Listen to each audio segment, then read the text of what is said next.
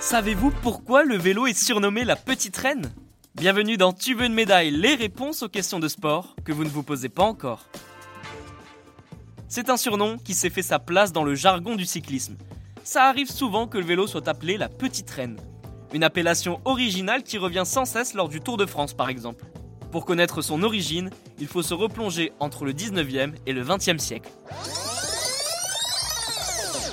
Comme pour le maillot jaune, la presse a joué un rôle important. Et si vous voulez en connaître plus sur la tunique dorée, n'hésitez pas à écouter l'épisode numéro 4. Mais revenons à notre histoire de petite reine.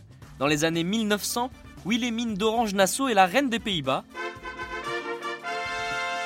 C'est elle qui gouverne le pays de 1890 à 1948. Et il faut savoir une chose assez surprenante, elle a commencé à 10 ans. Je vous avais prévenu, ça surprend. À cette époque, cette jeune femme se déplace presque uniquement à vélo. Elle adore ce moyen de locomotion et lorsqu'elle se rend à Paris en 1898, la presse française s'empare du sujet. La reine des Pays-Bas fait la une des journaux et la France illustrée titre Une petite reine à bicyclette. Comme vous vous en doutez, ce surnom est resté dans les mémoires et on l'utilise désormais pour appeler le vélo. Pour la petite anecdote, c'est le quotidien La Montagne qui utilise cette expression pour la première fois en 1911 pour désigner la bicyclette. Mais attention, le surnom de la petite reine proviendrait également d'un célèbre journaliste français qui a occupé une place importante dans le cyclisme. Il s'agit de Pierre Giffard.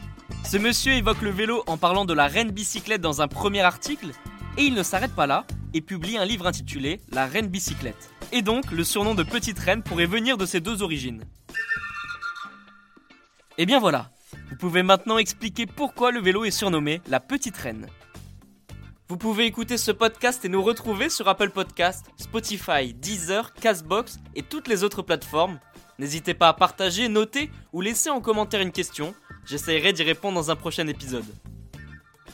Je vous retrouve rapidement pour une prochaine question de sport dans Tu veux une médaille. A très vite.